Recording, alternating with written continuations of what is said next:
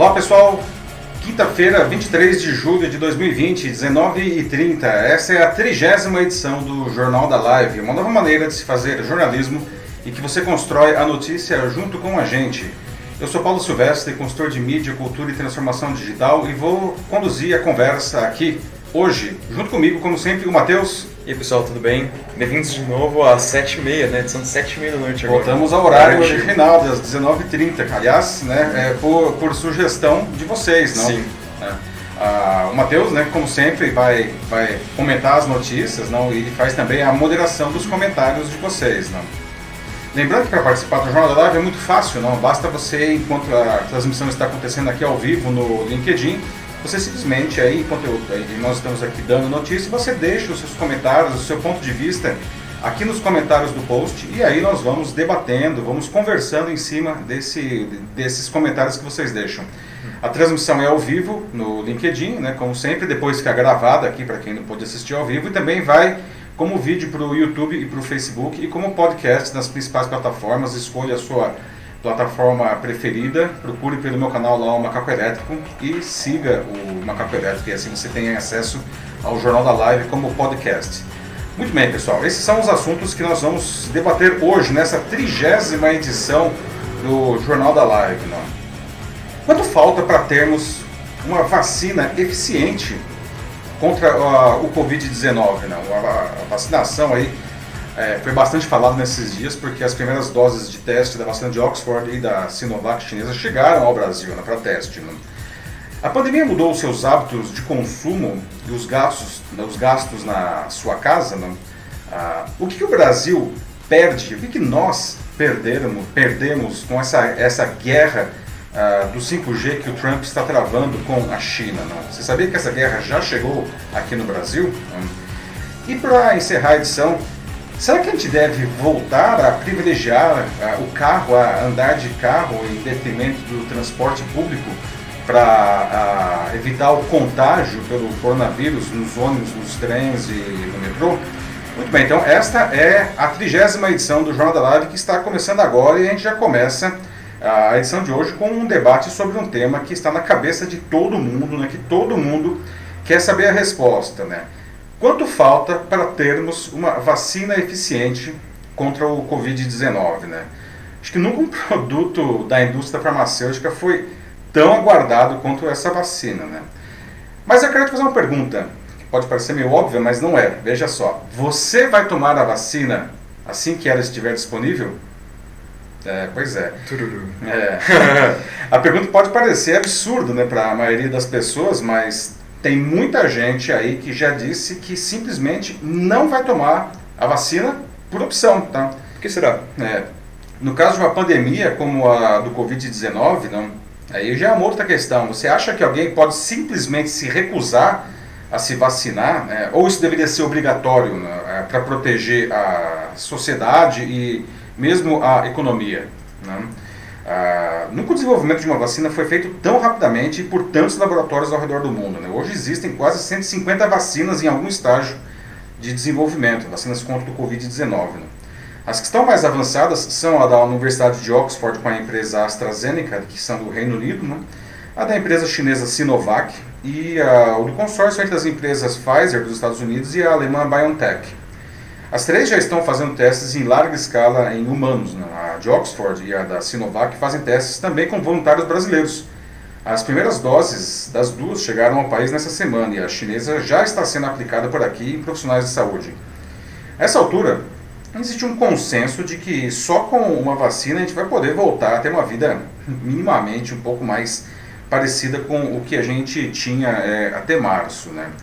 Apesar da economia estar reabrindo aos poucos no mundo, inclusive aqui no Brasil, né, todo cuidado parece ser pouco, especialmente em países que não souberam lidar bem com a pandemia, como os Estados Unidos e nós mesmos né, aqui no Brasil. A reabertura tem provocado um aumento de casos em algumas regiões, provocando o fechamento de novo de serviços não essenciais. Né. Na terça eu participei de um encontro com gestores de empresas, gestores de RH de empresas de grande porte, empresas brasileiras e multinacionais aqui no Brasil, e nenhum deles demonstrou pressa em voltar ao escritório. Né? Muitos disseram que só voltam no fim do ano.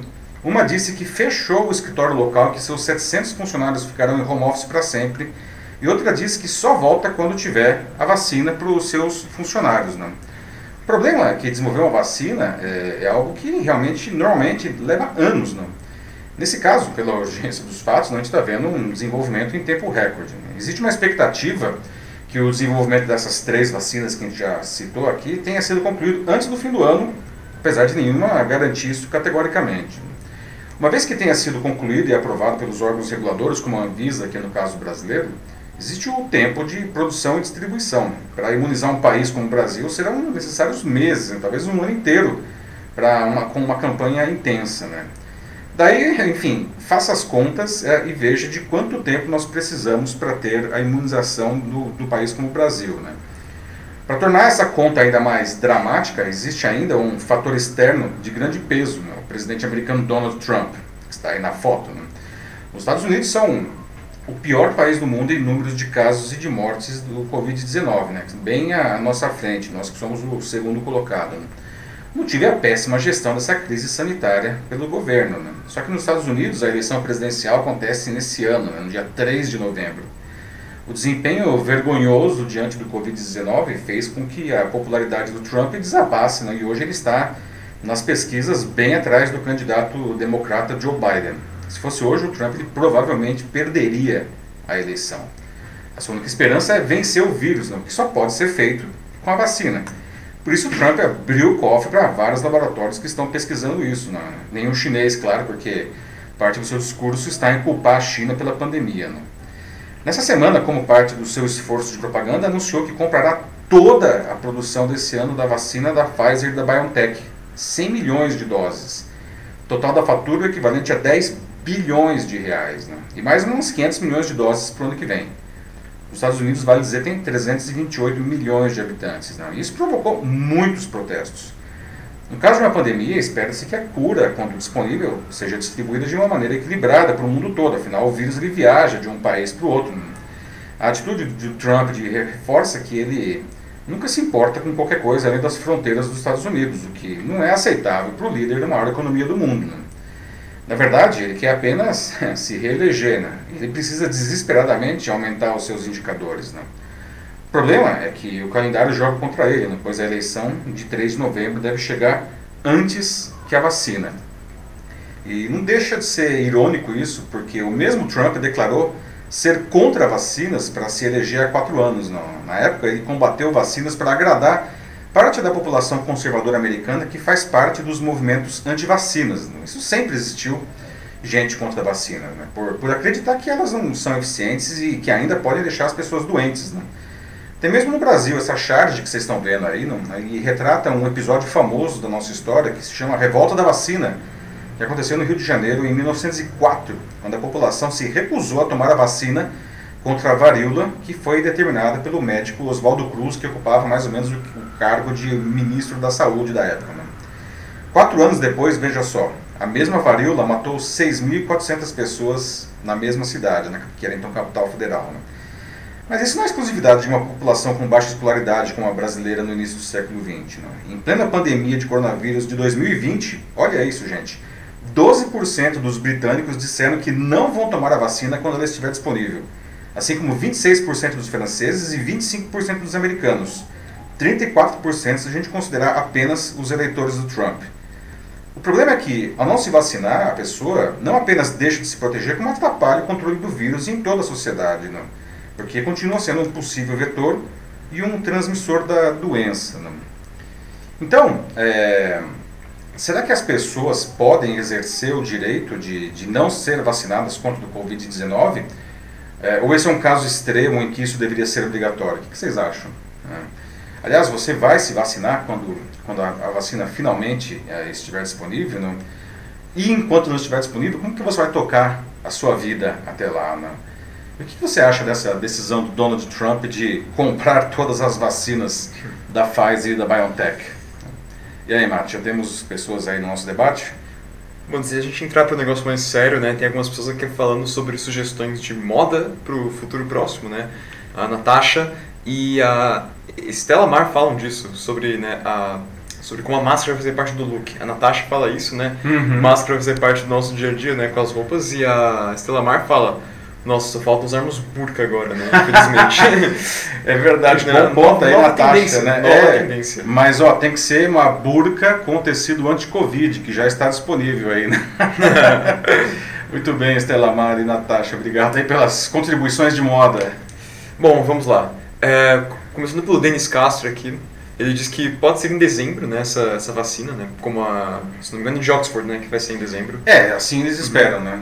Mas, aqui continuando o que o Denis está dizendo, para nós brasileiros, apenas em junho. É a realidade. Primeiro, os Estados Unidos, que, como a gente falou aqui, né, já comprou todos os lotes, né, sem... É, eles compraram, na milhões, verdade, né? o, compraram os lotes da, da Pfizer, né? Da Pfizer e da BioNTech, a, Sim. a de Oxford e da AstraZeneca, né? Que são é, britânicos, eles disseram, inclusive, que eles não querem é, lucrar com a vacina, que eles vão vender a preço de custo e que vai ser uma distribuição equilibrada no mundo. Vamos conferir isso daí, né? Além disso, o Denis disse que sim, claro, ele vai se vacinar, mas ele acha que só em junho, que é quando ele imagina que chegue aqui. Mas talvez, apesar do Brasil não ter sido muito é, participativo né, na- na- no desenvolvimento das vacinas, talvez a gente receba isso antes dessa data aí que você está Uhum. sugerindo, Denis, porque a Sinovac, né, a vacina deles, está sendo produzida também, vai ser produzida aqui no Butantan, né? É, uma, uma vantagem interessante Sim. realmente da, da vacina Sinovac, que é a chinesa, não, é que estão testando aqui no Brasil. Eles fizeram um acordo com o Instituto Butantan, aqui em São Paulo, que já produz uma série de vacinas, não? É, um acordo de transferência de tecnologia, ou seja, assim que a vacina estiver aprovada, é, o Butantan ele vai ser capaz de produzir ele mesmo a vacina. Então a gente não vai depender das, da própria Sinovac para produzir, né? o que de certa forma é uma, uma notícia excelente, né? porque enfim a gente agiliza a produção aqui para o consumo interno. Né? Mas enfim, de fato isso daí é uma coisa que vai acontecer dificilmente nesse ano. Né? Ah, sim, isso de fato. As máscaras ainda, como o Denis também falou aqui, elas vão ser parte do nosso cotidiano ainda por um bom tempo. É, assim, certamente, Sim, sim. né? A máscara aí hoje virou um item obrigatório, não para pelo menos minimizar aí os- o, o risco de, de contágio, não? Tanto de você contaminar alguém como também de ser contaminado, não? Então vamos ver quem mais está na fila da vacinação? A Adriana Charella diz que está na fila sim, vai se vacinar, é uma questão de, como ela mesma coloca, responsabilidade com a humanidade. É isso aí, Adriana, muito bem. Parabéns, é isso aí. A Emanuela Pereira chegou aqui. Oi, Minos, boa noite. Saudades, saudades também, Emanuela. É, voltamos ao, ao horário, Sim, né? né? Muita gente que infelizmente não podia comparecer às nove e meia, não, agora está nos, voltou aqui a nos assistir, que é ótimo. E ela também disse que vai sim se vacinar quando tiver alguma coisa disponível, assim, ela disse que vai. É, é gente, é assim, é, eu acho que a maioria das pessoas vão se vacinar, né? É, espero que sim, realmente, porque no final das contas, é, a única proteção que a gente tem aí, a única chance de a gente voltar para uma coisa mais ou menos normal é, é realmente a, a vacinação, né? Mas enfim, cada um é cada um, né? O que mais? Então, Mas a Ana Souza Machado está dizendo de que ela é super a favor da vacina e vai tomar sim. Mas enquanto ela não vem, bora usar máscaras de acordo com o look. É isso aí, né? A moda realmente eu gostaria de ver até as, as próximas é, é, tendências da moda aí nos desfiles de moda, aí, como que eles vão ser. Bom, primeiro eles vão ser pelo Zoom, né? Como que vai ser? E se vai ter aí a pessoal de máscara no desfile. Ok, vamos ver aqui mais aqui. O Fábio Fagundes diz que bom, o Brasil participou sim, na verdade, da, das pesquisas. Tem uma rede de pesquisadores dos quais o Brasil participa. Por isso que o Brasil entrou no, no grupo de teste. Uhum. Bom, mas aí, acredito que eu estou errado, mas é, me corrija se esse for o caso. É, não foram voluntários in- independentes que entraram assim para Então. participar de pesquisas como a da Sinovac ou Oxford? São voluntários, é, na verdade o governo ele abriu a possibilidade de, de as pessoas se voluntariar, para você ter uma ideia, para a Sinovac, né, um Uhum. milhão de pessoas se inscreveram, e, e aí depois a- a- as entidades como a Unifesp, né, o Butantan, que são as entidades Sim. que estão envolvidas ah, com, com a pesquisa aqui, eles selecionaram pessoas aleatoriamente, mas por enquanto todos são do grupo da, de profissionais de saúde. Mas uma coisa que o, é, O Fábio Fagundes. Fábio Fagundes Uhum. falou, né, que é verdade também.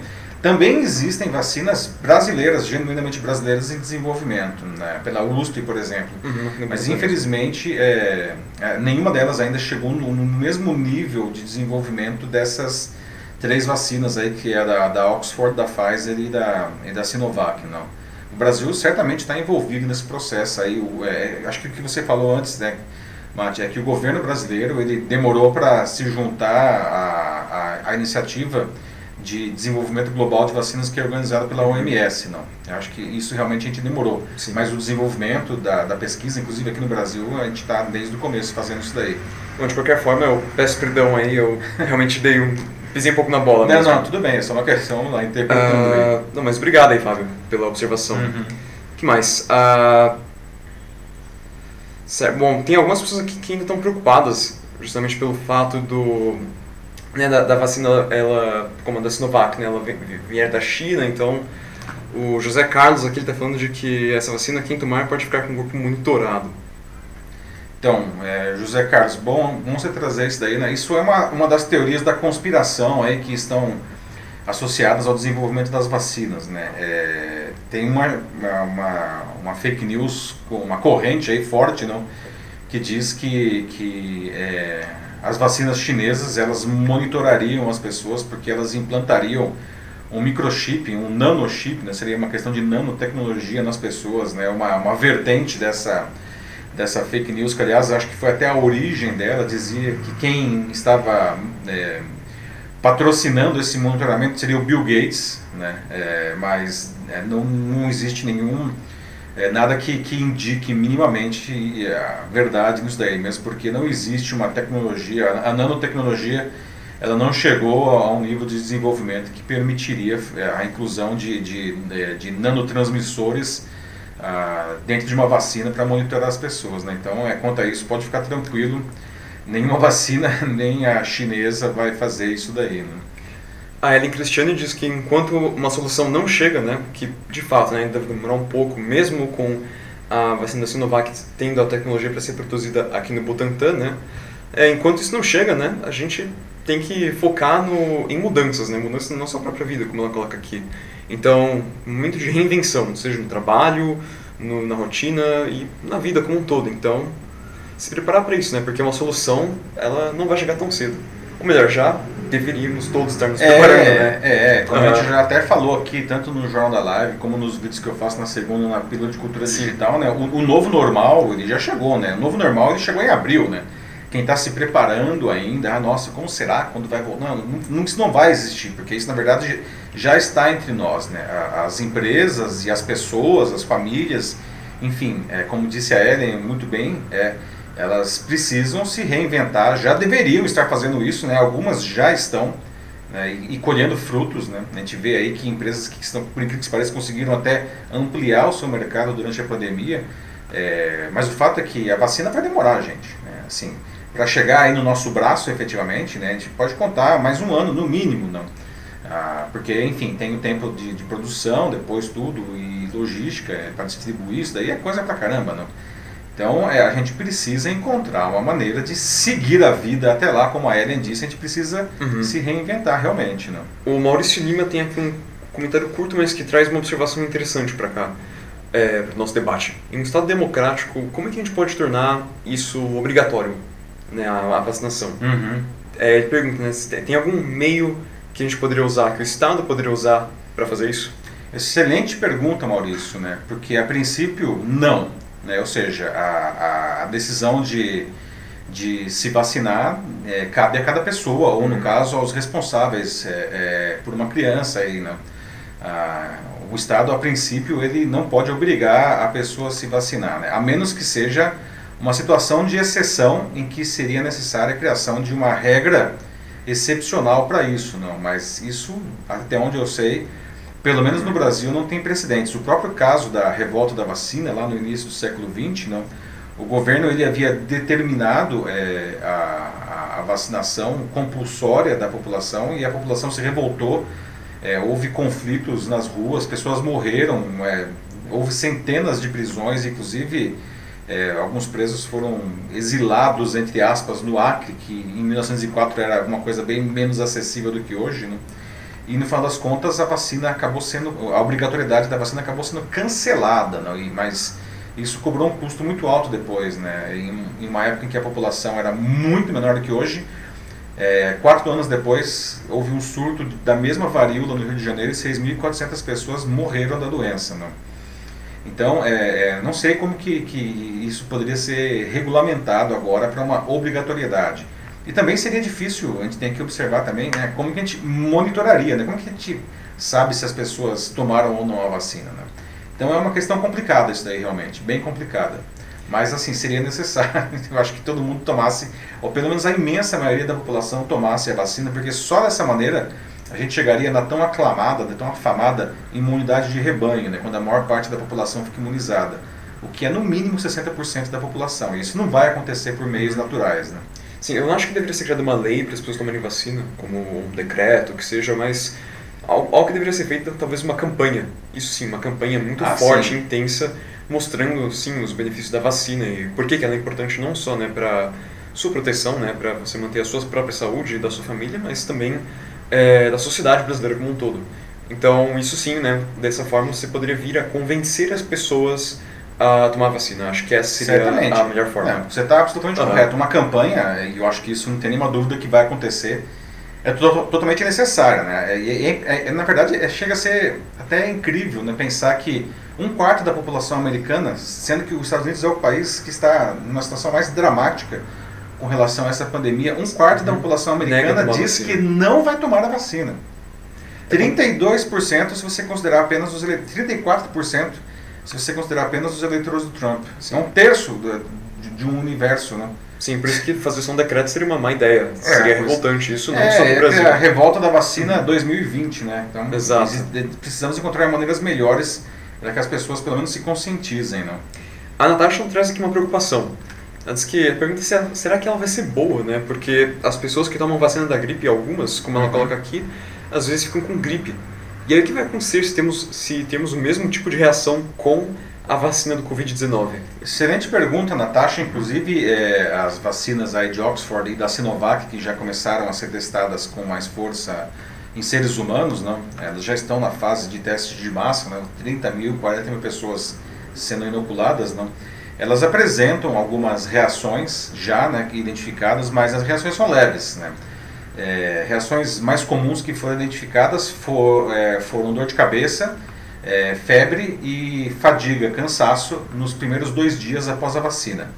É, não existe a chance de, de a pessoa desenvolver a, o Covid-19 porque, porque o vírus não está lá. Né? Não, não existe nenhum, nem mesmo nessas três vacinas pelo menos, não, não existe nenhum vírus atenuado, como eles falam. Ah, são partículas do vírus e a a vacina da Pfizer, inclusive, ela tem um, uma tecnologia bastante inovadora que nunca foi usada numa vacina para humanos, em que eles vão ensinar o organismo a produzir o spike, que são justamente aquelas pontinhas do coronavírus, que o coronavírus usa para furar as células, não. Então o organismo do, do indivíduo vai produzir o spike, né, o que é totalmente inócuo, não vai causar nenhuma doença, mas isso é suficiente para ensinar o organismo a desenvolver uma resposta é, contra a, a doença quando o vírus finalmente aparecer para ele. Não? Então, sim, é possível que ainda existam alguns efeitos colaterais, mas uhum. é, eles são muito leves. Né? Mesmo nessas fases iniciais de teste, já foi identificado é, esses sintomas, esses, esses eventuais efeitos colaterais, mas são efeitos colaterais leves. Tem aqui mais um comentário do Fábio Fagundes. Ele nos pergunta se a gente acha que o, que o lockdown ele teve algum efeito positivo ou se trouxe mais um problema, já que isso gerou uma conta né, que vai demorar para se pagar? É uma excelente pergunta também. É... Sim, trouxe sem dúvida nenhuma um efeito positivo. Hoje os nossos números estariam sem dúvida nenhuma muito piores se nós não tivéssemos feito esse isolamento social. Mas vamos ser bem sinceros, o isolamento social aqui no Brasil foi feito muito, muito frouxamente. Frouxamente, para uhum. não dizer outra coisa, não. Por quê? É, porque foi feito pela metade, não. A maior parte, uma, uma maior parte, não, mas grande parte da população simplesmente continuou é, circulando, mesmo no auge lá da, da do isolamento, não. Não só porque algum, muitos setores puderam continuar é, funcionando, mesmo setores, setores que não são exatamente essenciais e que, e que é, contratam, movimentam muitas pessoas, como a construção civil, que não é uma coisa definitivamente essencial, né?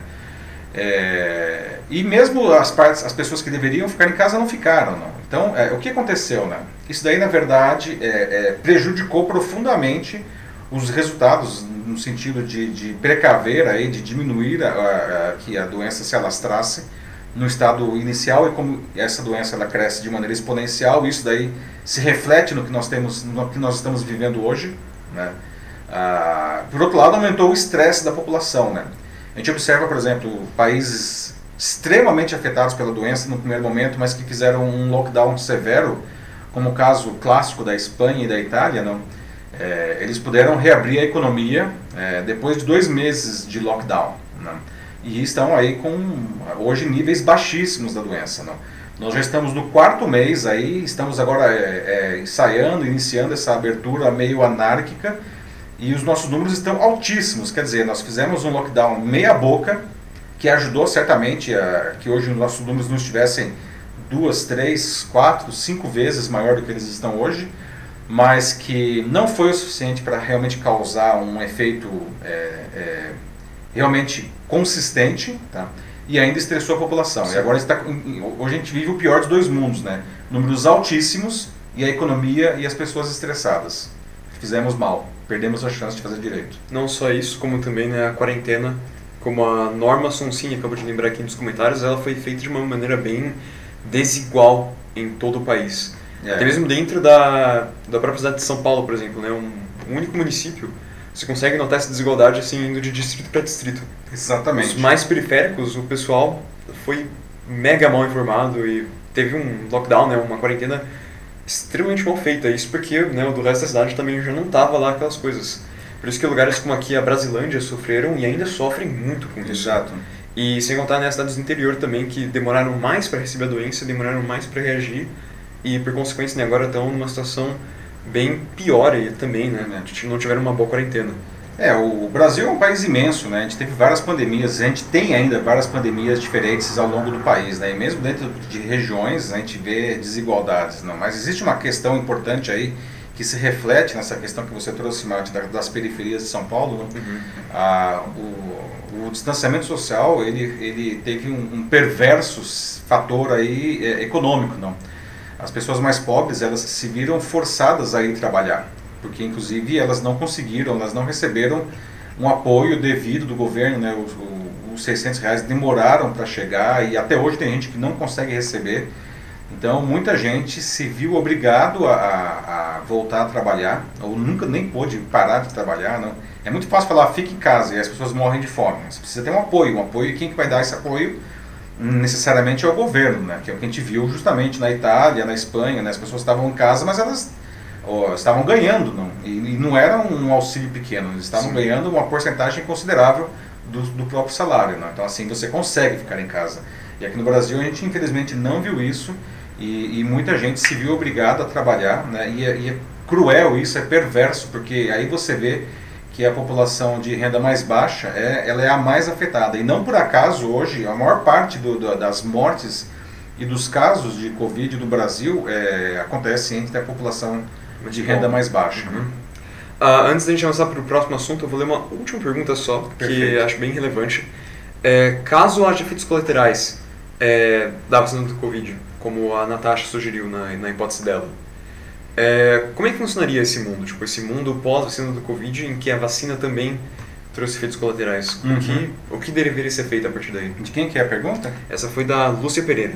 Ô, Lúcia, excelente pergunta. É, bom, a gente pode medir já pelos, é, pelos testes que estão sendo feitos é, com, pela Oxford, né, pela vacina, com a vacina de Oxford e com a vacina da Sinovac, né, que já identificaram alguns efeitos colaterais. Né. E segundo os pesquisadores, né, esses efeitos colaterais eles foram simplesmente eliminados com paracetamol, que é uma, uma um remédio extremamente simples, seguro e barato, né? É, porque, é, porque os efeitos colaterais foram simples também, né? Dor de cabeça, febre, não sei, você pode ser o paracetamol, enfim, ou a, dipirona, né? tem vários aí a, é, antipiréticos e analgésicos que que resolvem esses efeitos. Não são efeitos leves de curta duração, né? aparentemente não vai ser um problema os efeitos colaterais ainda. O problema é só se aconteceu o que a Natasha falou, né? De que venha se desenvolver o Covid-19. Não, isso não é possível, porque o vírus não está, não existe nenhuma informação genética do, do, do vírus, né? nenhuma dessas vacinas, Natasha. Então é zero chance de a pessoa desenvolver o Covid, né? Não existe informação genética ali sendo inoculada que seria a única maneira da, da vacina eventualmente causar o, o a, a, doença, né? Então não há esse problema realmente. Então tudo bem. É, tem mais comentários aqui, mas depois a gente vai responder. Depois eles. a gente responde, gente. Né? Muito bom os comentários, o debate aí, obrigado. Vamos para o nosso segundo assunto, né? Bora. o segundo debate, vamos falar de consumo. Né? Veja só, pesquisas muito interessantes, 42% dos brasileiros vão comprar menos nos próximos meses itens não essenciais, não, mas isso não vale, portanto, para coisas que são necessárias dentro de casa. Né? Tanto que 60% das famílias brasileiras sentiram um aumento nos gastos com supermercado, farmácia, utilidades e contas de consumo, como por exemplo energia elétrica. Não? Você concorda com isso? Não? Você está sentindo é, isso daí? É, aumentaram as suas contas dentro de casa? Não? Por outro lado, como que vai o seu consumo? Né? Você tem diminuído alguma coisa? Você tem aumentado outras coisas? Não?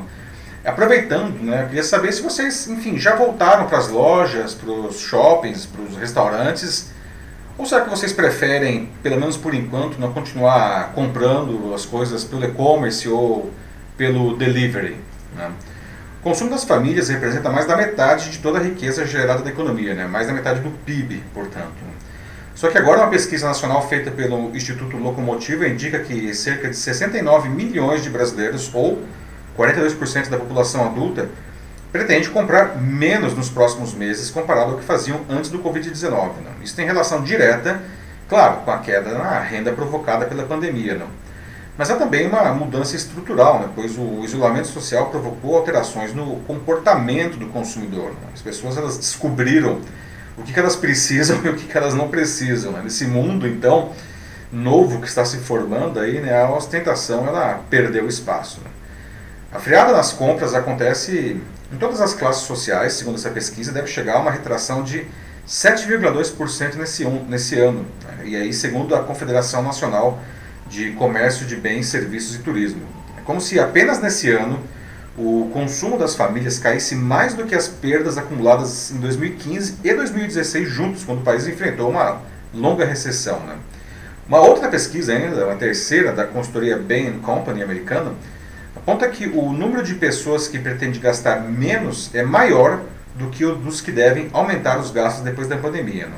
Em serviços, por exemplo, 57% dos consultados, segundo essa pesquisa, né, declararam que vão gastar menos em viagens, 51% em eventos, 41% vão gastar menos em academias, 36% em restaurantes. E o lazer também está na lista de cortes, né? cinema, teatro, shows, etc. Isso porque as pessoas não sabem quanto tempo a pandemia vai durar. Né? As pessoas estão com medo que, e esse sentimento, medo não combina com o consumo. Né? Itens como varejo online, por outro lado, né? entrega de comida, ensino à distância, eles vêm crescendo e vão continuar com força. Tá? O consumo de alimentos, de serviços, de telecomunicações e de produtos de limpeza aumentou também. Né? Segundo o levantamento do Instituto Ipsos, mais uma pesquisa, né? a pandemia fez 60% das famílias brasileiras sentirem aumento nos gastos de despesas domésticas, como supermercado, farmácia, utilidades e conta de consumo. Né? Outro aspecto que, que elevou os gastos do brasileiro foram os, o aumento nos serviços de eletricidade, gás e conexão de internet. Outra mudança nessa área provocada pela crise é, se nota nos shoppings. Né? Mais um estudo agora, o da EY Parthenon, é, demonstra que a maioria das pessoas prefere esperar pelo menos um mês após o fim do isolamento para frequentar de novo os shoppings, né? que já foram reabertos na maior parte do Brasil. Entre as mudanças esperadas pelos clientes, nos shoppings estão mais higiene, mais distanciamento social na praça de alimentação e um número limitado de visitantes. Né? O mesmo estudo também sugere que os consumidores continuarão dando preferência às compras online e ao comércio local após a pandemia. Bom, pessoal, e aí, é, você observa, ou até mesmo está sentindo na pele é, o que esses estudos estão apontando, como que está o seu consumo? Né? O que, que você diminuiu, o que, que você aumentou? As contas de casa aumentaram, o supermercado ficou mais caro, a conta de luz ficou mais cara? Né? O que, que você está consumindo? E você já voltou aí para o comércio de rua ou vai ficar apostando ainda no, no e-commerce? E aí?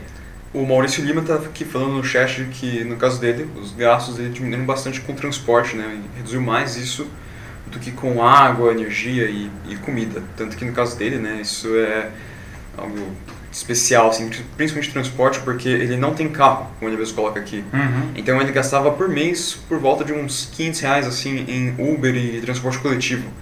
Então, ah, e aqui ele coloca de aqui também, né? As contas de água e energia aumentaram menos do que isso, assim, menos do que ele gastava Ah, Ou antes. seja, foi uma troca positiva, Sim, aí, né? sim. O que ele gastou mais com água e energia é, compensou aí, né, o que ele está economizando aí Isso, com, que ele gastaria com o com transporte. transporte. Tá? Interessante, Maurício. É, Aham. verdade, né? Ele tá ficando em casa, né? Realmente, é, o- até mesmo quem vai de carro, né, o gasolina diminuiu muito, né? Sim. A Selamar Borges também, ela coloca de que na casa dela diminuiu várias coisas, até porque com pouca grana, né? Não tem como ficar gastando à vontade. Se bem que falando nisso, em gastar à vontade, a gente no momento que sim, né? As pessoas estão gastando menos, mas a norma coloca uma algo interessante que economia é expectativa, não é? O consumidor está aprendendo a planejar e, e a se orientar melhor por causa do, por critérios mais racionais, né? Visto de que Uhum. ah, o brasileiro está tendo que eh, lidar melhor com os recursos que tem agora e com o dinheiro que ele tá ainda eh, que ele tem à disposição. O problema, né, tipo, é que ainda assim a gente tem que ter em mente de que quando de fato tudo isso aqui acabar, né, a, a quarentena e começar um relaxamento maior, assim, as pessoas se sentirem mais seguras assim para sair e voltar e no trabalho também, vai sim haver um momento em que vai ser aberta uma válvula de escape e Uhum. um eventual hedonismo, né? Depois da quarentena, vários assim, tipo, pensadores como Leandro Carnal já falaram até de que vai ser um- uma época de uma grande euforia geral na população.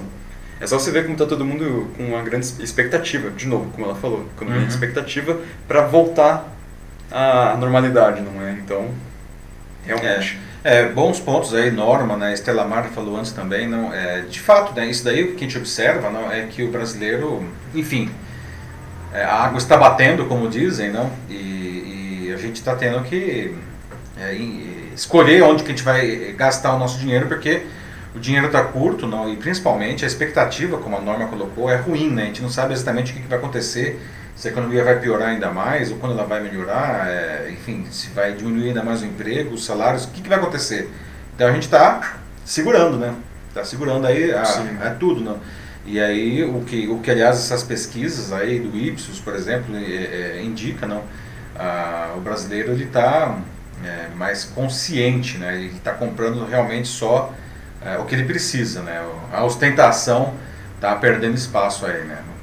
Sim, a pessoa está, de fato, fazendo mais estratégias agora, assim, planejamento melhor. Sim.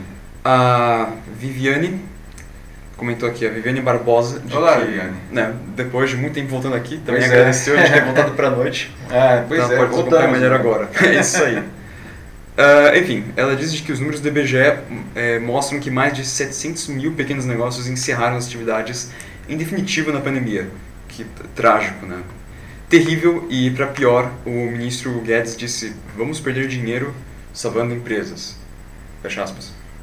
É, pois é, né, Viviane? É, bom ponto que você traz e realmente uma vez mais a gente vê aí é, que o governo ele precisa mostrar a que veio, né? A gente discutiu inclusive na semana passada aqui no, no ah, aqui no Jornal da Live a proposta de, da reforma trabalhista que finalmente chegou no Congresso né, do governo, não, e o que causou uma enorme gritaria, não, porque diversos setores sentiram que na verdade ocorreu um aumento da carga tributária, não, particularmente o setor de serviços, não, que hoje paga, hum, é, bom, na, na substituição do PIS/COFINS que seria eliminado nessa reforma pelo, pelo novo imposto, não, hoje o, o governo que, é, perdão, o setor de serviços que paga em torno de 4,5% pelo PIS/COFINS passaria a pagar 12% é, por esse novo imposto que substitui o PIS/COFINS, né? Então, é, na prática, o pessoal não gostou nada, nada, nada aí dessa, dessas, dessa proposta. Vamos ver como que ela evolui aí na, é, no debate no, no Congresso, não? Sim. Mas realmente a gente vê também, né, ao longo dessa pandemia, foram liberadas várias linhas de crédito para diferentes é, funções para a empresa, como manter fluxo de, fluxo de caixa, né, é, manter é, os salários, tal, mas as regras para conceder, para conseguir esses, esses financiamentos eram tão, tão draconianas, não, que a gente vê aí, na melhor das hipóteses, eh, essas linhas foram, eh, foram conseguidas, na verdade, só por 12%. Só 12% do dinheiro que foi liberado acabou sendo emprestado. Né? E não é que as empresas não estavam buscando, elas buscavam a linha de crédito, mas elas não conseguiam essas linhas de crédito. E aí a gente vê esse número horroroso aí de empresas sendo fechadas também. Né? A Ana Lúcia Souza Machado coloca aqui de que, apesar dela estar controlando mais os gastos dela, é, isso não impede de fazer os seus próprios investimentos. Ela tem sim uma esperança de que as coisas vão melhorar, então por isso ela continua investindo, mesmo com a atual situação. É, tá certo você, Lu, ou Ana, é, Ana Lúcia, né? É, tá certo você, não? Pera, bom, é, porque a gente tem que, enfim, controlar aí as nossas, as nossas despesas e se sobrar alguma coisa aí temos que, enfim, é, fazer o, o nosso pé de meia aí, porque o que será que vai acontecer depois, não? Sim, o Maurício Lima trouxe aqui um comentário que dá previsão paralela com a situação aqui em São Paulo. Ele, porque ele viu uma reportagem que na cidade do Rio de Janeiro parece que um terço dos restaurantes e bares já fecharam as portas por definitivo. Sim. Que é semelhante aqui em São Paulo. Uh, não sei quantos restaurantes já tiveram que fechar assim Sim. de vez, mas tem muitos ainda que inclusive nem abriram porque estão com medo né, de que os gastos da reabertura vão ser muito maiores assim do que se simplesmente não tivessem fechados, porque o movimento aqui ainda está bem devagar, assim, está bem abaixo do esperado, tanto em restaurantes, bares, quanto até mesmo shoppings. É, não sei se foi a mesma matéria que eu vi hoje, o Maurício. É, eu vi uma matéria realmente que, inclusive, restaurantes super tradicionais do Rio de Janeiro estão fechando. Né? O hipódromo lá da Gávea, para quem é do Rio aí, um restaurante de 75 anos, né? É, fechou. É, o restaurante do Clube Naval também, também fechou. Aliás, a chefe lá, ela fez até um vídeo meio que desabafando com, com o ministro Paulo Guedes, porque ele era cliente é, do, do, restaurante, né? E, ela dizia que ele sempre gost, ia lá para porque ele gostava do pão de queijo e do carinho, que agora ele não ia encontrar mais nem o pão de queijo, nem o carinho e nem o restaurante, porque ela tentou conseguir justamente as linhas de crédito do governo e não conseguiu, né? E, e, e, é verdade, né? Muitos negócios não estão aguentando, né? E no caso particular de bares e restaurantes, né? Aqui em São Paulo, principalmente, ah, muitos donos desses estabelecimentos decidiram não abrir a porta, né, continuar entregando só por delivery, que seja um ganho muito menor, mas é que a reabertura né, é, é implica em trazer de novo os funcionários, enfim, implica em custos Sim. que eles não estão tendo enquanto estão fechados, não, e, e eles calculam que reabrir com restrições acaba sendo mais desvantajoso do que continuar fechado, que já é muito ruim. É, exatamente. A maioria das pessoas, tá, dos frequentadores de restaurantes, estão pensando agora como a Tatiane, que diz aqui, né, de que ela diminuiu muito o consumo, e principalmente em, em coisas como cafezinho, happy hours, almoços, jantares. É, a maioria das pessoas agora parece que está com esse pensamento mesmo, então a situação não está indo bem para bares e restaurantes. É, pois é, né, Tati? É, bem colocado, né? A gente, ah, enfim, como essas pesquisas mostraram, o brasileiro está mais consciente, ah, se não é pelo amor, é pela dor, não? É como a grana está curta e a incerteza está grande, é, o pessoal está tá consumindo só o necessário. E no caso de comida, é, o necessário é, é, café da manhã, almoço e jantar, né? Coisas como happy hour e por aí, elas vão, vão ficando pelo caminho, não? que é péssimo para o segmento de bares, por exemplo. Né? De fato. Se bem que um setor que parece estar indo bem, segundo a Lúcia Pereira aqui, está é, tá sendo a, a, agricultura e a pecuária, não é? É muito bom para ambos. É, soja e arroba de boi está em alta aí, lá no Mato Grosso. É, porque existe demanda, né? Uhum. As pessoas é, elas não deixaram de comer, elas estão comendo de maneira diferente. Aliás, a gente também já, né, né Lúcia, a gente já falou aqui no, no, no Jornal da Live, não, como que a nossa relação com a comida mudou, né? Nós estamos cozinhando muito mais em casa, né? É, a gente está indo menos para restaurantes, justamente, como a Tati acabou de falar, uhum. mas a gente continua comendo, né? E a gente está comendo em casa, a gente está cozinhando, né? O que, é. aliás, provocou um aumento do, do preço dos alimentos nos supermercados, né? Sim, exatamente. É. São as mudanças aí do, do né? o mercado ele vai se, se ajustando, né? É, como diz o ditado, né, enquanto alguns choram, outros vendem lenços. Né? E os supermercados realmente estão sorrindo de orelha a orelha. Eles aumentaram aí, eu lembro que um número que eu vi recentemente, alguma coisa como acho que 30% na, na, na, venda durante a pandemia. Né? As pessoas estão comprando coisas para ficar em casa, efetivamente. Né? Pois é, aumentaram assim quando na verdade deveriam estar diminuindo, né? Considerando é, a atual é, mas é, deveria, né? Uma visão social, né? Mas uhum. a gente sabe como que a lei do mercado é implacável, né? Se existe uma demanda e a oferta consegue super, é, é, tá lá, não vai aumentar o preço mesmo, né? Porque as pessoas estão comendo, né? Bom, vamos para vamos, vamos pro próximo assunto, gente. Isso. Né? Vamos debater agora aqui um, um, tema que não tem a ver com Covid-19, só para variar, né? Mas tem a ver com Estados Unidos e China, só para variar. Mas que nos afeta de uma maneira incrivelmente profunda, que é a tecnologia 5G para celulares. Não? A guerra do Donald Trump contra a China uh, também está é, bastante forte aí nesse, nesse front. Não? O Trump ele pressiona países no mundo todo para tentar banir a empresa chinesa Huawei, né, que hoje lidera a tecnologia em equipamentos 5G no mundo. Né. O Brasil também está sendo pressionado pelo Trump, né, mas ainda não decidiu sobre o tema. Né. Bom, o 5G, né, que ainda não chegou ao Brasil, diga-se de passagem, é uma tecnologia absolutamente essencial para o nosso desenvolvimento, seja no mundo dos negócios, seja dos cidadãos. Né? Então eu queria perguntar já, deixar uma pergunta aqui para vocês, antes de a gente detalhar mais aqui. Você acha que o Brasil ele deve aceitar a pressão do Trump e banir a Huawei, mesmo que ela ofereça soluções melhores e mais baratas para a gente? Na semana passada, o governo do Reino Unido, onde os principais grupos de telecomunicações dependem fortemente hoje de tecnologia da Huawei, ordenou que os equipamentos da empresa chinesa fossem banidos da rede 5G lá do Reino Unido até 2027. Autoridades francesas também avisaram operadoras de telecomunicações do país que planejam comprar equipamentos 5G da Huawei que, eles, que elas não poderão renovar as licenças quando elas expirarem, né, eliminando a empresa chinesa das suas redes móveis totalmente até 2028. Fontes do governo americano citaram que, além desses países, há pressões na Europa sobre a Polônia, Dinamarca, República Tcheca, Estônia, Letônia e Romênia para que também criem barreiras mercadológicas. Não? E o Brasil, claro, também está sendo pressionado nessa história aí. Hum. Atualmente, os, o serviço de 5G está disponível na Coreia do Sul, que aliás foi o país pioneiro nessa tecnologia, né? em diversas regiões do, do, do próprio Estados Unidos, né? da China, Singapura, Espanha, Suíça, Alemanha, França e Holanda. Né? Esses são os países que já têm 5G.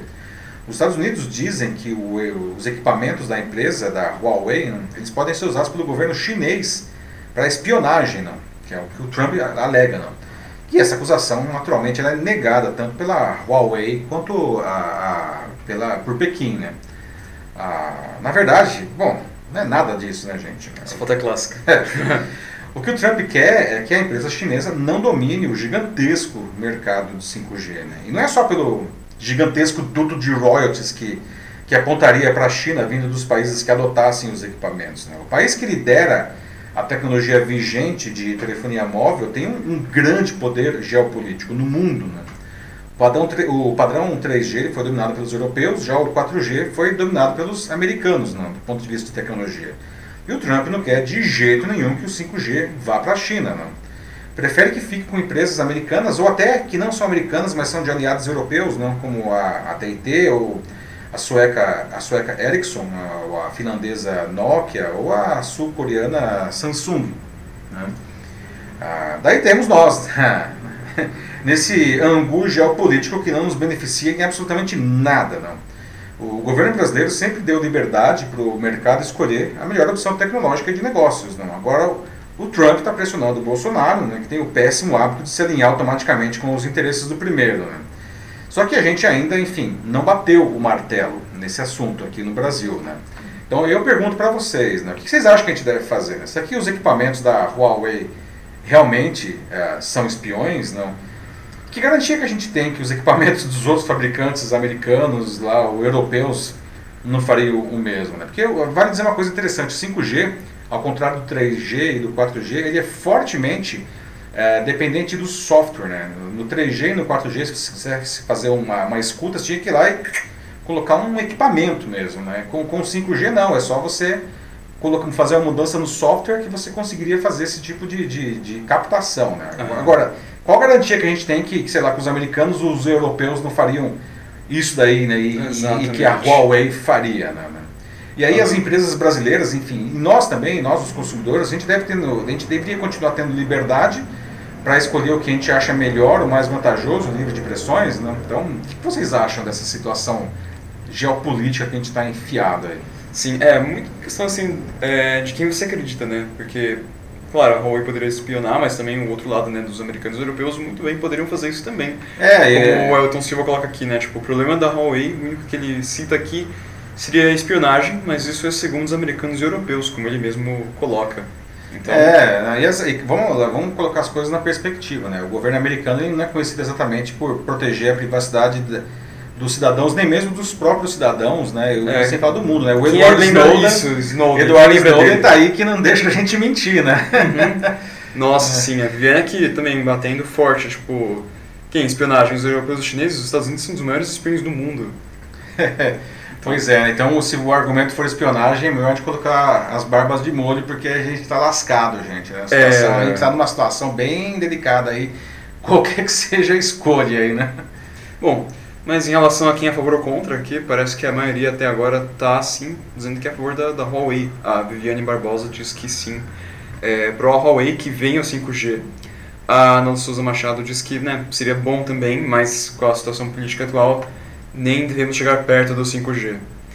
Ah, é, pois é, né? É. é. Ana, né? Pois é, uhum. o 5G tá um, é um. Além desse, desse, desse angu aí de caroço geopolítico aí, né, do Trump contra a China, né?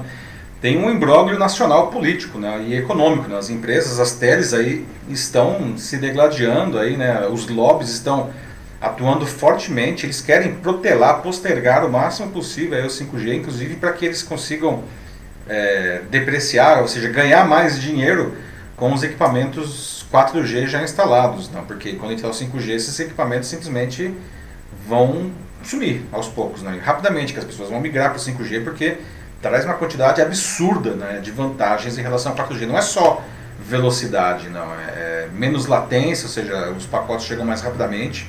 Você consegue colocar muito mais equipamentos não, no, no, numa mesma rede. Não, você consegue ter um milhão de equipamentos pendurados por metro por quilômetro quadrado. Não. Então, coisas como internet das coisas, por exemplo, carros conectados, casas conectadas.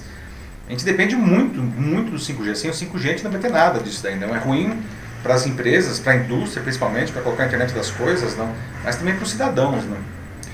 É, Priscila, obrigado por tirar as palavras da minha boca. Em qualquer situação estamos enrolados. É isso mesmo.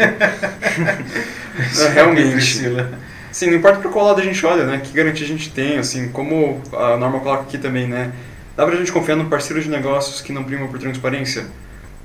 É. Né? Assim, os dois lados eu acho que tem esse problema realmente, né? Estamos aí na mão de um pessoal que adora usar um véu bem grosso, né? É uma situação delicada, né? Pra... Se correr o bicho pega, se ficar o bicho come, será que essa é a nossa situação? Né? Como que a gente fica nisso daí? Né? O fato é, é, é, A gente vai ter que escolher. A gente vai ter que escolher, Uma exatamente. Sim. Né? E, assim, eu acho que a gente escolhe, é melhor que a gente escolha logo, né? Porque Sim. Enfim, vai, vai ser um desses lados, né? E a gente precisa do 5G, a gente precisa muito do 5G. Né? Quanto mais rápido ele chegar, melhor. Tá? As teles aí, me desculpem, é, senhoras teles, não, mas a gente precisa ter o 5G o, o, quanto antes. Né? Vocês estão empurrando isso daí, jogando um monte de cortina de fumaça, uns argumentos aí que parecem bonitinhos, mas na verdade estão só empurrando essa decisão para frente por conta dos seus interesses em detrimento do, do benefício do, do consumidor, seja consumidor doméstico como consumidor empresarial. É, eu concordo com a Hilton, né? A verdade é que seremos espionados por chineses ou americanos. É, só escolhe quem quer que te espione, é isso. É, pois é, né? A gente, vamos ver aí, né? Se o cara fala inglês ou fala mandarim, né? Uhum, é, preferência. É, é. Democracia, é isso aí. último assunto? Vamos para o último assunto aí, gente, né? Vamos falar de mobilidade urbana agora, mobilidade urbana e saúde pública, não? com a reabertura da economia né, que está acontecendo, aí, né, as pessoas que estavam em home office, enfim, elas começam a voltar a trabalhar nas empresas. Né? Para isso, enfim, elas precisam se deslocar até a empresa. Né? Mas muita gente, veja só, está com medo de pegar o transporte público, não? por ser um dos locais né, com mais chances de contaminação aí pelo coronavírus, né, o Covid-19. Não? Por isso, muita gente que antes andava de ônibus, de metrô, de trem, não, é, está preferindo é, andar de, de carro ou de moto, coisa que eles não faziam antes. Né? Só que isso daí, por outro lado, não piora o trânsito, piora a poluição. Né? Então, como que a gente resolve esse impasse? Não? Você tem medo de se contaminar no transporte coletivo, no transporte público? Né? Como que você encara isso daí? Não? Você está indo trabalhar na empresa já, né? ou você tá, continua fazendo tudo de casa? Se você estiver indo, é, como que tá, você está fazendo para fazer esse, esse trajeto aí. Né? As empresas de transporte público estão se esforçando, né? vamos ser justos. Aí. Cada chegada no ponto final, o ônibus, o metrô, os trens são limpos, são desinfectados. Né? Além disso, para entrar no transporte coletivo é obrigatório o uso de máscara. O problema é que as máscaras não são uma garantia total de proteção. Né? Ajuda muito, mas não garante. Né? Ah, e uma das coisas que mais colaboram para o contágio são justamente aglomerações. Né? Infelizmente, elas continuam acontecendo muito nos transportes públicos, né, que seguem lotados, principalmente no horário de pico. Né. Para piorar, alguns passageiros, né, que dureza é isso, né? Olha só, né, os passageiros se recusam a usar a máscara, né? Em Belo Horizonte, é, um motorista de ônibus ele foi agredido por um passageiro por, por causa disso, o cara teve traumatismo craniano. Olha só que loucura, né? Alguns passageiros estão então é, é, agredindo os funcionários das empresas que eles estão, enfim, cumprindo a, o que eles precisam cumprir, não? É um cara que está só seguindo ordem, sabe? Não, e é uma coisa que é, que é, é, correto, correto né? Sim. É para o bem da população, né? Daí muita gente decidiu tocar o transporte coletivo por veículos particulares, né, como carros e motos principalmente. Né? E isso faz o trânsito e a poluição das cidades piorar muito, né? sem falar que fica mais caro. Né? Essa tendência não é só vista no Brasil, né? também está sendo vista, por exemplo, olha só de novo, na China, né?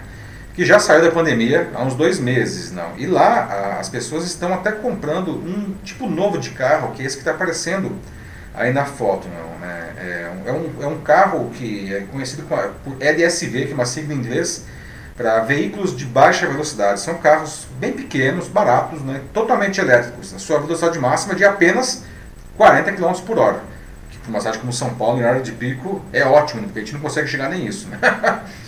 a bateria é totalmente carregada em apenas 3 horas, o que dá autonomia ao veículo de até 90 km né? em, alguns, em alguns modelos. Não? Seria ótimo se a gente já tivesse um, um carro desse aqui no Brasil, né? porque, enfim, pelo menos seria menos pior né, a situação. Né? Zero, zero polui, poluentes, né? porque o carro é elétrico, no carro é pequenininho, enfim, menos mal. Né? Ah, infelizmente, os carros elétricos aqui no Brasil são caríssimos ainda, é. inclusive por pressão da, da indústria petroquímica. O problema aqui é a acessibilidade. Pois é, né? Uhum. Então, aí eu queria perguntar para vocês, né? Sugestões, por favor, sugestões para resolver essa situação. Seguir com o transporte coletivo é, com o risco da, do contágio ou ir para o transporte privado, aumentando a poluição e o trânsito, né? É, como que vocês estão indo, né? A Priscila Jimenez aqui, ela que trabalha como enfermeira no, no hospital, ela conta aqui né, um caso que é frustrante mesmo de saber. Ela fala né, de que vários colegas dela assim, né, tipo, também trabalham no hospital, então médicos, enfermeiros, eles, em muitos casos, eles, em algumas linhas, é, eles são expulsos, não, ou simplesmente não é, deixam de entrarem com uniforme. Isso daí é, é, é, o fim do mundo, né, cara? Uhum. O pessoal que está trabalhando aí na linha de frente para para combater a doença está sendo tratado como um párea por, uma, por um segmento da população. Um negócio que. Sim, e desde o início da pandemia. Dá para entender, desde, desde o início da pandemia. Nós já falamos disso aqui no, no Jornal da Live. É uma coisa inaceitável, inacreditável. Me falta, falta palavras, né? falta léxico para definir um, um, comportamento animal uhum. dessas pessoas. É, Priscila, complicado. É. Muito mais complicado. Tá? É. Bom, o Denis, de volta aos relatos, o, ele também fala de quando sai de casa, igual também, parece que desde o início da pandemia ele também não mudou a rotina. Vai no ônibus, carrega álcool gel, usa as máscaras que a mãe dele fez com três panos, antes de subir, antes de subir ele passa álcool no pão, é, paga a passagem, passa álcool de novo e quando saiu passa álcool novamente, e assim tem mais segurança. É, é o que tem que ser feito, é isso aí, Denis. É. Tá certo. É, se é inevitável o transporte público, uhum. o que a gente pode fazer, né? É, assim, tomar cuidado, né? Porque, na verdade, o, o, contágio, né? o vírus, ele não entra pela pele, né? Ele entra pelos olhos, pelo nariz, pela boca, né? Essas são as portas de entrada.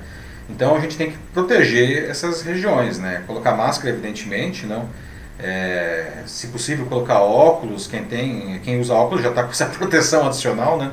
Mas se você, enfim, a gente tem que tocar na, na, nos, nos, apoios do ônibus, do, do metrô, enfim, né? de maneira nenhuma colocar a mão nos olhos, na boca, no nariz, não, enquanto ela não estiver devidamente desinfetada. Né? Esses são os cuidados aí para você seguir com o transporte público com um pouco mais de segurança, realmente. Né? A Priscila acabou de sugerir aqui uma ideia que é bem bacana, eu pessoalmente gostei bastante. É a carona solidária com máscara. Muito legal. Uhum. Seria muito melhoria. Claro que o problema seria de que é, não é todo mundo que teria essa iniciativa, né? mas é algo muito legal de se pensar mesmo. Assim, é, quem mas aí, puder. Uhum. Acho que as próprias empresas que já estão voltaram a trabalhar, né, é, as empresas poderiam organizar aí, atenção departamentos de recursos humanos, vamos pensar nisso daí. Isso é uma ideia muito boa que a Priscila uhum. traz, não? porque a gente diminui é, enfim, a quantidade de, de, de, carros na rua e a quantidade de pessoas aglomeradas dentro do transporte, do transporte público. Com um mini Uber privado para as empresas, para os seus é, funcionários. É, Né, exatamente. É. Não. E tomando, evidentemente, os devidos cuidados, né? Não ficar todo mundo se, se abraçando dentro do carro, né? claro.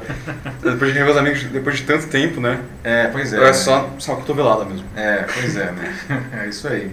É, Denis, mais uma vez. O problema é que usamos celular. É, Paulo, qualquer descuido, por isso que, que eu faço assim, né? Tipo, do jeito que ele explicou antes já. Uhum. É, assim, é, é uma questão de, de se de organizar, de redefinir o nosso comportamento, né? É, não é uma coisa impossível, gente. Né? É uma questão de querer, né? O duro é que as pessoas não querem, né? Quando a gente vê o caso aí da, do pessoal que agride os profissionais de saúde ou os profissionais de transporte que estão simplesmente pedindo para que as pessoas usem máscara. Né? É, como explicar isso daí? Não? As pessoas elas não querem, não. Elas não querem mudar, elas acham que elas têm o direito de continuar levando a vida que elas levavam antes, mas essa vida que elas levavam antes não existe mais. Não não existe, não vai voltar. Né? Talvez, né? enfim, voltando até, até o tema do nosso primeiro bloco aqui, né? talvez volte quando nós tivermos uma imunização em massa pela vacina, não, a gente vai falar, nossa, a vida voltou ao normal, não. Mas é, são tantas mudanças comportamentais que a gente já está vendo nas pessoas e nas empresas, não. A vida nunca vai voltar a ser o que ela era. Então as pessoas elas precisam, no mínimo, não, um pouco de empatia, não? por favor, não, por favor, um pouco de humanidade aí, não? Ah, e entender que realmente não dá para continuar como era antes. A Selamar Borges Santos diz de que é, ela não confia em Carano Solidária, que ela traz um risco aqui, né, tipo, uma preocupação que é real, né, É, nem sempre, né, tipo, a pessoa que está te levando é, talvez seja uma pessoa confiável, né, que vai te levar para o destino que você quer, né, para o trabalho. É, isso é sério que ela está falando, mas acho que é, dá para você é, evitar esse problema, assim, é só você combinar é, algo com um amigo ou com um familiar mesmo. E mesmo se, se a própria empresa, né, tipo, onde você trabalha, a instituição, já desse essa oportunidade de, de dar um, uma possibilidade de transporte coletivo, assim, né, como esse mini táxi particular, assim, isso já ajudaria bastante, mas, mas é isso mesmo, é. nem, nem precisa da empresa. Conversa com um amigo, é. com esses colegas de trabalho, alguém sai com um carro e busca, sei lá, umas três pessoas. É, é, que é assim. uma coisa que a gente. Uhum. Eu, eu, já fiz isso em empresas Sim. que eu já trabalhei e não tinha nenhuma pandemia, não. A gente fazia isso até por uma questão de economia e para ir conversando no caminho, não. Mas aí Salamar traz um ponto interessante, a questão da segurança, né? Pegar caronas com, com desconhecidos em uma cidade como São Paulo, como Rio e outras. É um pouco não, complicado. É, pode trazer um risco, certamente, não. Uhum. Mas eu acho que a proposta seria, principalmente no caso das empresas, não é você é, é, pegar carona com pessoas justamente conhecidas, com amigos, com seus colegas de trabalho, não, que a gente eliminaria esse risco aí, que é um risco realmente, né, pegar carona com desconhecido difícil mesmo aqui em São Paulo, né, no Rio e afins, né. Então, depois falam interessante desse Alamar aí. Depois falam aquilo, né, de que não existe amor em SP. Existe amor, gente, sim. tem que acreditar, tem que acreditar. Tem que acreditar, tem que acreditar, né? Bom, pessoal. Mais algum aí? Ou encerramos já? Como que está aí? É, é a Priscila também. A, voltou aqui e disse que era solidária com amigos, sim, e no mesmo ambiente de trabalho, no mesmo lugar. É, é a forma certa de se fazer. Isso Muito aí. bem. Bom, acho que a gente pode encerrar então, já demos nosso horário aqui, 8h33 agora, pessoal. Né? Então estamos encerrando a trigésima edição do Jornal da Live. Chegamos a 30 edições, 30 semanas no ar, gente. Que alegria, não? Olha é, só. É, sete meses já, né? Uh, queria agradecer novamente a participação de todos e o debate de alto nível, uh, muito bom. Né? Uh, lembrando que o, o, nosso jornal ele continua gravado aqui no LinkedIn mesmo, mas também no YouTube, na, no Facebook em vídeo com podcast aí no Spotify, Deezer, enfim, SoundCloud, que você quiser usar, está tudo lá. É, é, e agradecer novamente pela presença nesse, nesse novo velho horário, voltamos aí às 19h30, né? estamos aí de volta ao nosso é. horário original e pretendemos continuar agora sempre às quintas-feiras às 19h30, não? É, mas porque as lives acho que deram finalmente uma é, maneirada as, as super lives, né? Para quem não sabe, a gente mudou para tinha mudado para amanhã porque quando, é, quando, começaram a surgir aquelas super lives, elas eram sempre nesse horário, não, e, e, começou a derrubar as plataformas, as redes sociais, não. Foi bizarro. Então a gente se viu obrigado a passar para a parte da manhã, mas agora, enfim, a coisa está mais equilibrada, aí as redes estão mais adequadas, tal, e voltamos ao nosso horário original, que eu acho que atende mais pessoas. Aí vimos aí várias pessoas que puderam voltar, e a Viviane, né, e outras pessoas que não podiam nos acompanhar de manhã agora estão de volta. Agradeço aí a participação de todos. Né? E quinta-feira que vem tem mais, não? às 19h30 já podem deixar sugestões de assuntos aí na, nos comentários. E é isso aí, pessoal. Bom fim de semana para vocês, se cuidem e até quinta-feira que vem. Tchau, tchau. Falou, pessoal. Tenha uma boa noite. Até a próxima vez. É isso aí. Se cuidem.